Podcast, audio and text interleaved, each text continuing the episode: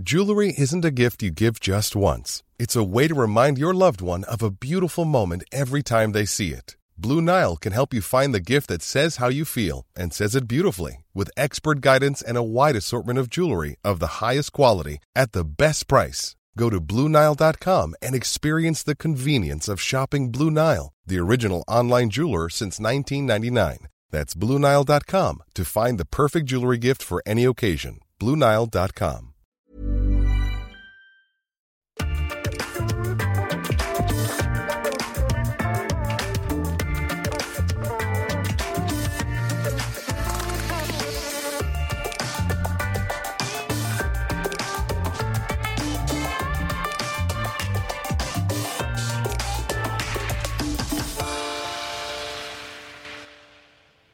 Notre invité est un acteur dans l'âme. Il vit, il mange, il dort, théâtre, cinéma, télévision. En 60 ans de carrière, il n'a jamais arrêté, pas une seule fois, de jouer, de tourner, d'écrire, de prêter sa voix. Près de 200 rôles, partout, sur les planches, les plateaux, parfois en tant que réalisateur et metteur en scène, parfois en tant que scénariste aussi. Exalté, passionné, habité, acteur à la puissance 1000, a écrit un jour Libération. Et il n'a refusé aucun genre, tragique ou comique, à toutes les époques, du joueur d'échecs de Stéphane Zweig à Jean Moulin, en passant par Juste le Blanc dans le dîner de con ou dans Les Pigeons sur scène avec Michel Leb. Vous ne pourrez jamais lui reprocher ni snobisme ni élitisme. En revanche, est-ce pour lui toujours le même plaisir, quel que soit le rôle? Est-ce d'ailleurs le même exercice? Posons-lui toutes ces questions. Bienvenue dans Un monde, un regard. Bienvenue Francis Huster. Merci à vous. Merci à vous. D'avoir accepté notre invitation au Sénat dans ce dôme tournant. Est-ce que jouer les pigeons avec Michel Leb et ou le misanthrope de Molière, c'est le même exercice pour vous? Pas du tout. C'est-à-dire bah, euh, C'est-à-dire que euh, c'est exactement la différence entre Herbert von Karajan qui, euh, qui, qui, dirige la, la, la, cinquième symphonie et Charles Trenet qui chante ou Edith Piaf. Pourquoi mm-hmm. c'est pas le même exercice? Parce que le mot clé pour un acteur, mm-hmm. c'est le mot référence. C'est-à-dire que quand tu interprètes des rôles de légende qui ont été sublimés dans l'histoire, tu dois absolument ne jamais être en référence à ce qui s'est fait avant toi. Et tu dois au contraire déjà être dans l'avenir. Si tu joues ce rôle de légende, euh, Hamlet, Lorenzaccio, Richard III, Alceste, etc., comme dans le présent on pense qu'il doit être joué, tu commets une erreur. Faut toujours le jouer comme personne ne l'a joué, Mhm. Comme on s'attend pas du tout que toi tu vas l'incarner et être déjà dans l'avenir. Mhm. Donc ça c'est pour les rôles de légende, alors que par exemple les pigeons de Michel Hebb, au contraire, c'est dans le présent. Mhm. C'est-à-dire que ancré dans son époque. Ancré dans son époque, parce que ce qu'il faut bien comprendre avec euh, le théâtre, la différence entre théâtre et cinéma, c'est que tout le monde dit toujours ah qu'est-ce qu'il a bien joué, mais non, l'acteur il joue pas, c'est le public qui joue. Ça veut dire que quand tu es dans la salle, alors que les gens ils peuvent se détester, ils se parleraient même pas dans la vie, tout le monde tout d'un coup ne fait qu'une seule même foule. Et je disais qu'il n'y avait aucun élitisme, aucun snobisme dans vos choix de rôle. Est-ce que c'est vrai? On peut le dire comme ça Parce qu'il existe ce snobisme. Il y a plein d'acteurs qui refuseraient de jouer certains rôles plutôt que d'autres. Il y a une forme de, snobisme dans le milieu mais c'est un tas de faux culs. Je les, je les déteste depuis des, des, dizaines d'années. Quand j'étais professeur chez Florent, pendant des, dizaines d'années, j'ai tout fait pour qu'ils comprennent que euh, tu ne peux pas dire tout d'un coup dans une foule, celui-là, non, c'est pas bien, non, celui-là, t'es qui Il n'y a pas de rôle chic et de rôle mais pas du tout, pas du tout. Au contraire, et c'est justement le problème entre la France, qui est avec, depuis tout le temps, depuis mhm. Molière, depuis le XVIIe, euh, euh, il y a une espèce de, de, cercle fermé de gens qui qui se prennent pas pour de la merde. Et c'est pour ça que je dis merde, parce que merde c'est pas un nom vulgaire. Non, non, pas du tout. Tous les jours on a un rapport avec le pipi, avec le caca, avec ça.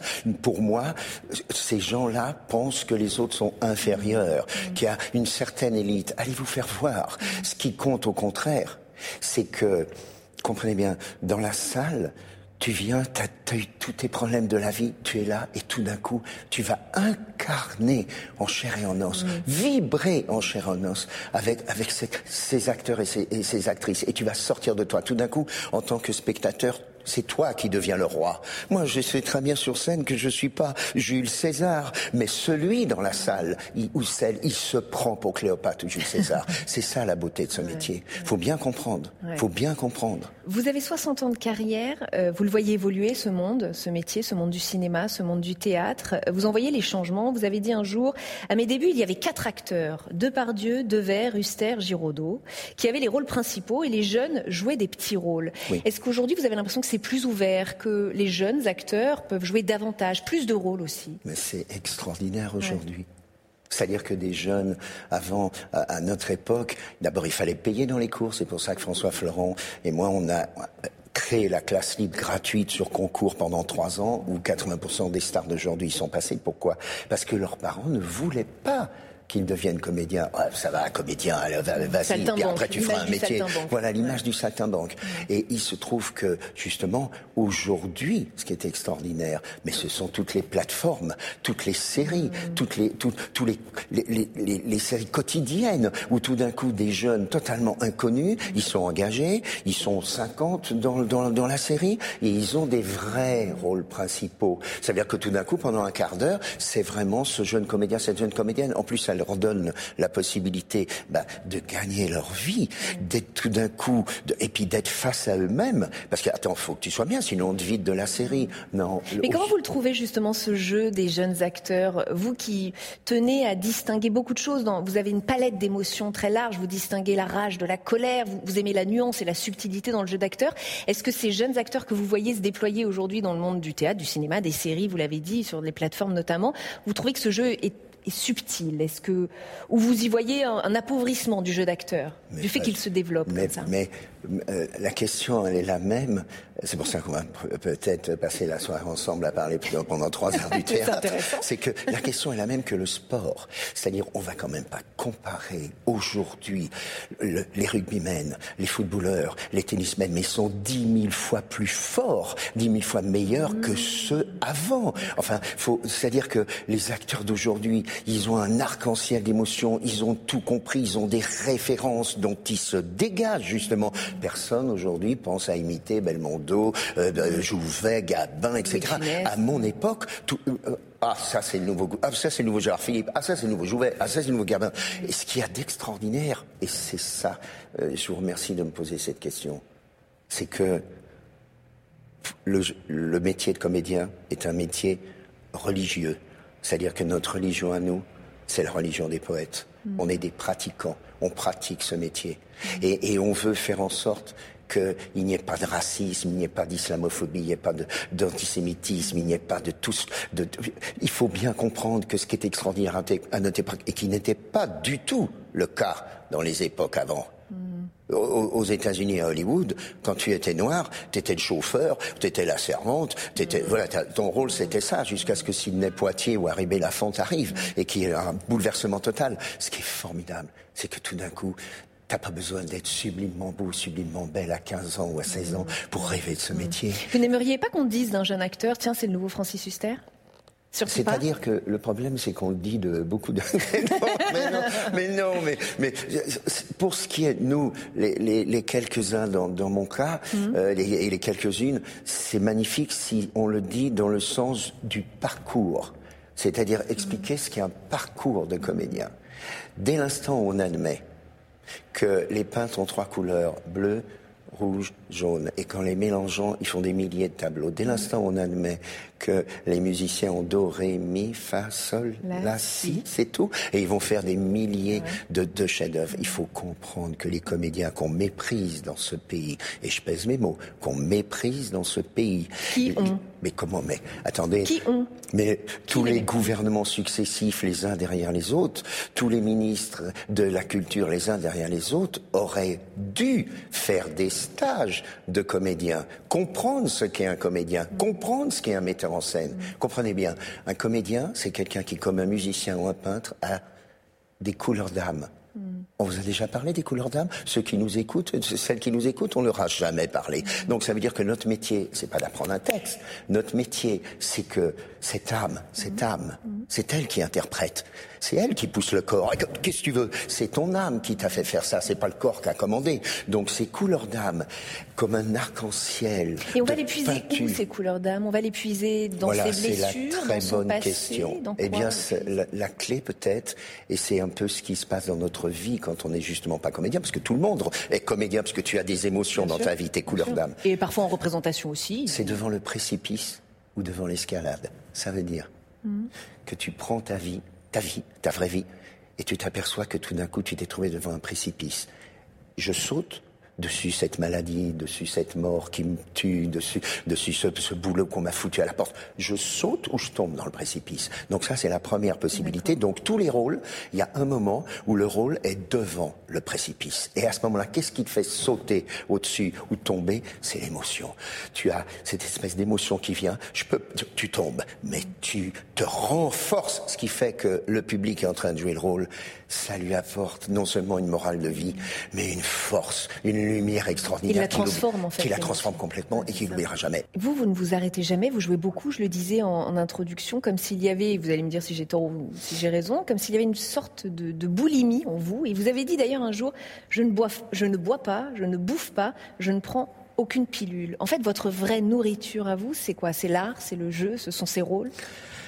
Ça aussi, c'est une question qui est assez euh, déchirante, mais je ne vais pas pleurer pour expliquer que, oui, je bouffe des rôles, je bouffe des pièces, je bouffe des films, je bouffe, on bouffe bien là en ce moment dans les pigeons, parce que la nourriture des pigeons est très bonne, mais c'est surtout que ça se partage.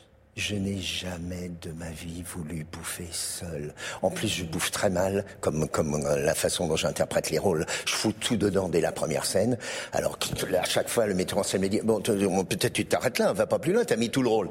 Bon, mais justement, tu bouffes. Et ce que j'aime, c'est le partage. C'est-à-dire d'avoir quelqu'un, ça va être paradoxal, hein, surtout que les gens pensent que j'ai la grosse tête, que je suis là, que je donne des leçons, etc.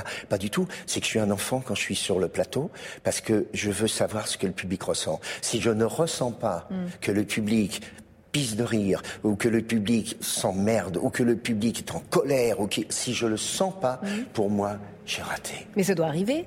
Il doit y avoir des soirs où c'est plus Alors, difficile que d'autres, où euh, ça ne réagit pas. Comment vous faites dans ce cas-là? Alors voilà, euh, ce qu'il faut bien savoir, c'est que les comédiens sont des baratineurs, des menteurs.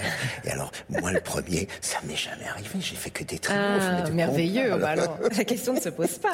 Non, mais des fois, tu sors de. C'est comme quand on fait l'amour. C'est-à-dire que des fois, tu crois que c'était formidable, et en fait, ça n'était pas du tout pour l'autre. Et, et là, tu crois tout d'un coup en sortant de scène, qu'est-ce que t'as été mauvais? Et puis t'as le metteur en scène qui est là.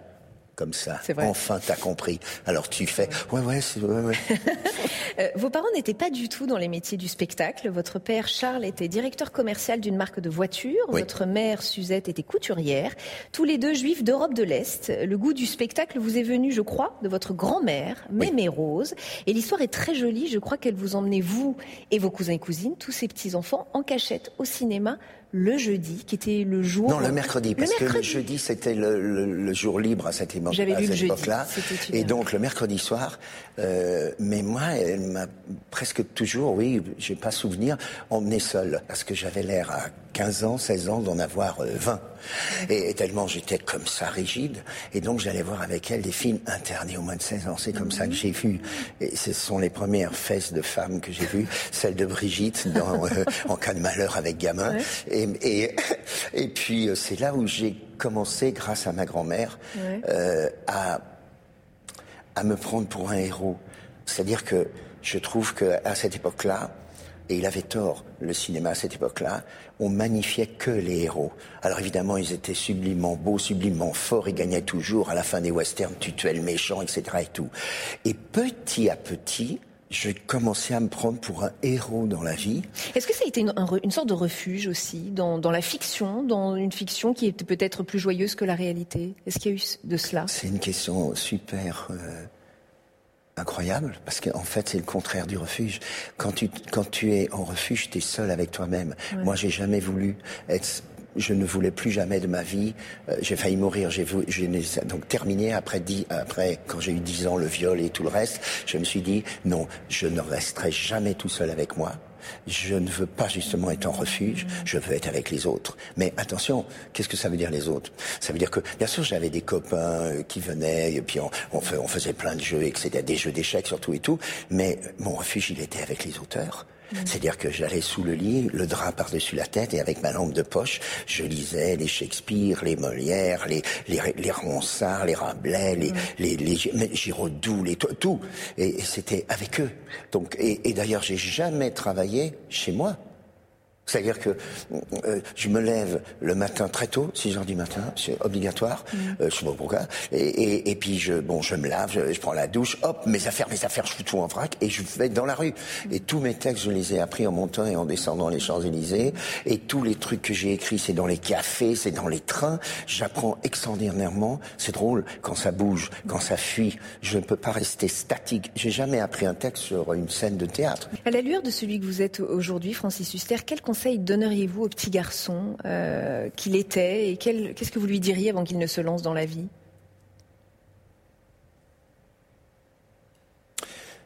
Vous n'allez pas me croire, mais c'est la vérité. Ce que je me suis dit, la seule chose qui existe pour toi, c'est les femmes. Tu trouveras tout chez les femmes. Et euh, chaque pièce de théâtre, c'est comme la terre, c'est féminin, c'est une pièce, c'est pas un pièce.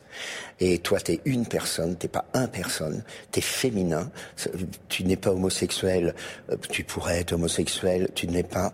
Mm. Alors, elle est, donc tu n'attendras d'amour de, et surtout de vérité que chez les femmes. C'est-à-dire que paradoxalement, je me suis toujours très très bien entendu avec les mecs parce que quand tu t'entends pas avec tes copains, bah, c'est fini, casse-toi, on n'est plus copains. Mm. Mais avec les femmes, j'ai jamais su m'y prendre parce que il n'y a qu'à lire les textes de toutes les héroïnes dans les pièces.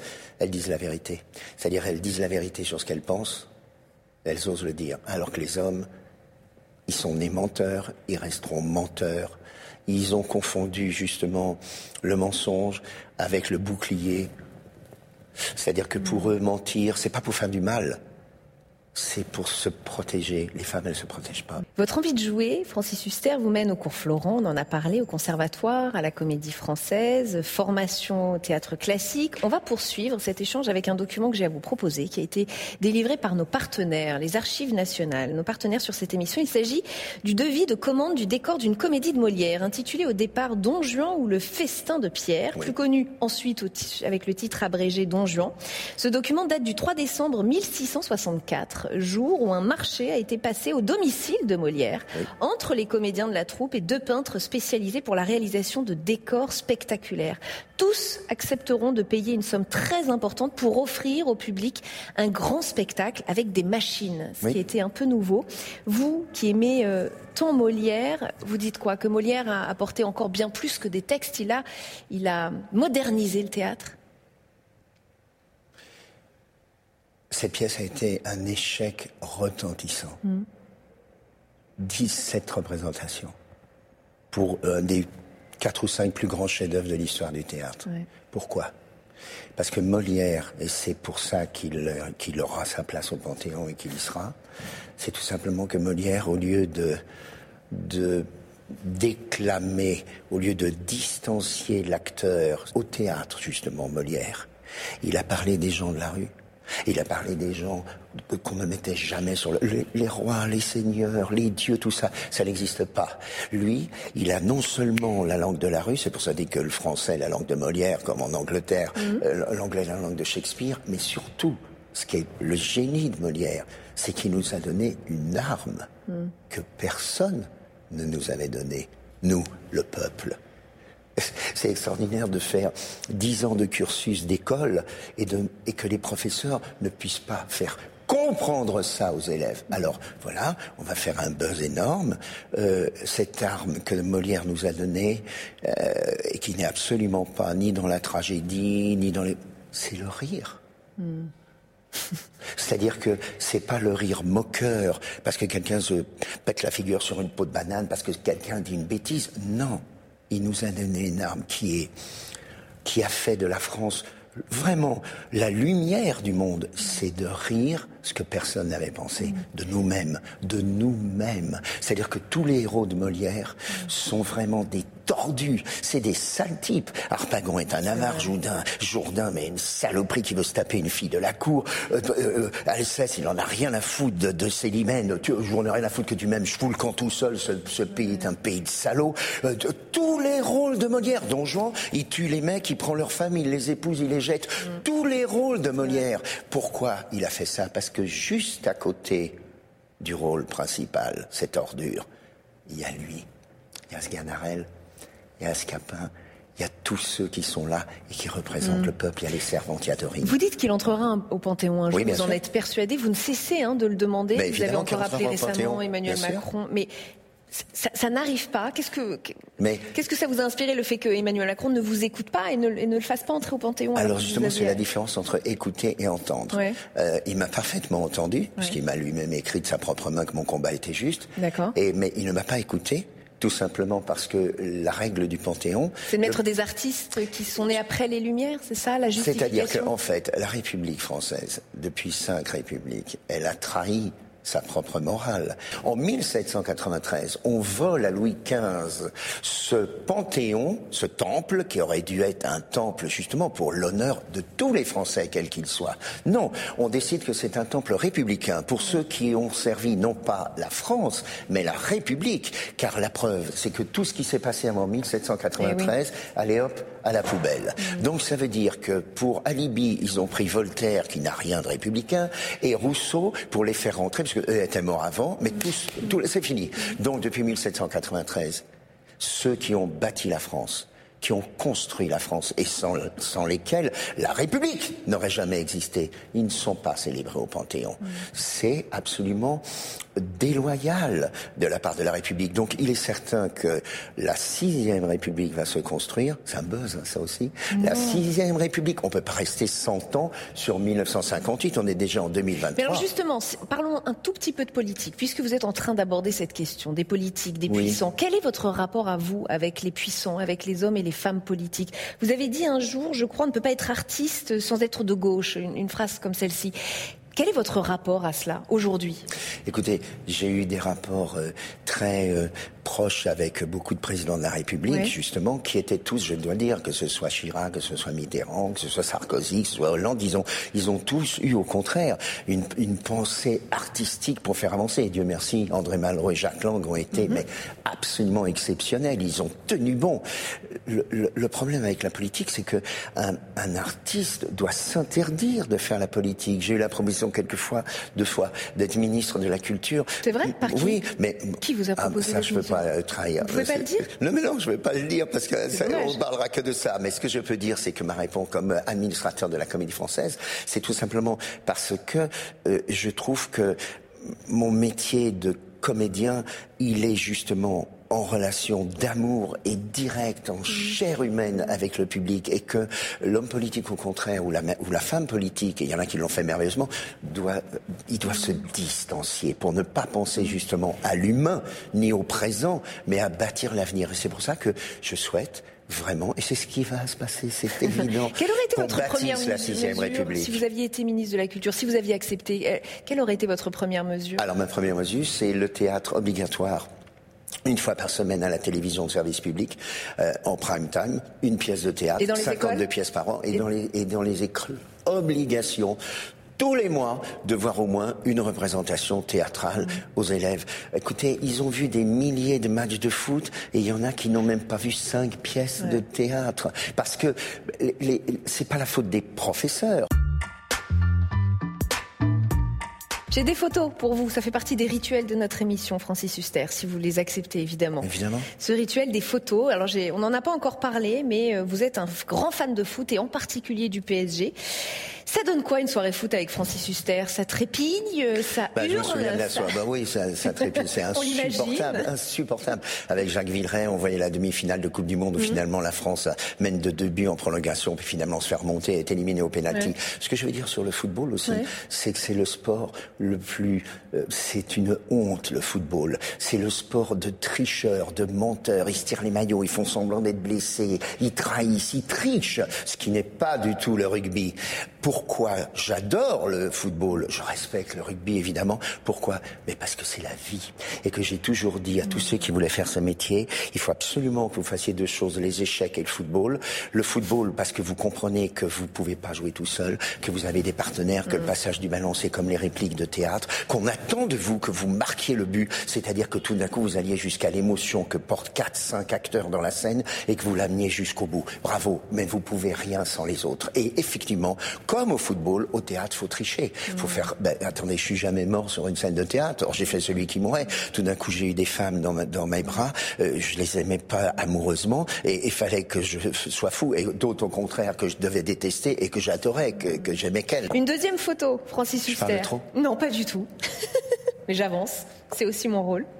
Une deuxième photo, si vous l'acceptez toujours, Hollywood, où a eu lieu euh, une grève historique des scénaristes, aux côtés d'ailleurs de quelques acteurs, euh, parmi leurs sujets d'inquiétude, les bas salaires, mais pas seulement. Il y a aussi cette arrivée euh, redoutée par beaucoup de l'intelligence artificielle, mhm. qui pourrait potentiellement remplacer, ou en tout cas mettre en péril le métier et la création. Vous l'auriez faite, vous, cette grève? Mais absolument, j'aurais été à la première ligne, l'intelligence artificielle. L'intelligence artificielle sublime, t'es là, t'es dans ta voiture, c'est là, tu tournes à gauche, là maintenant à droite, mais tu peux très bien t'arrêter, puis dire non, j'y vais pas et je vais ailleurs.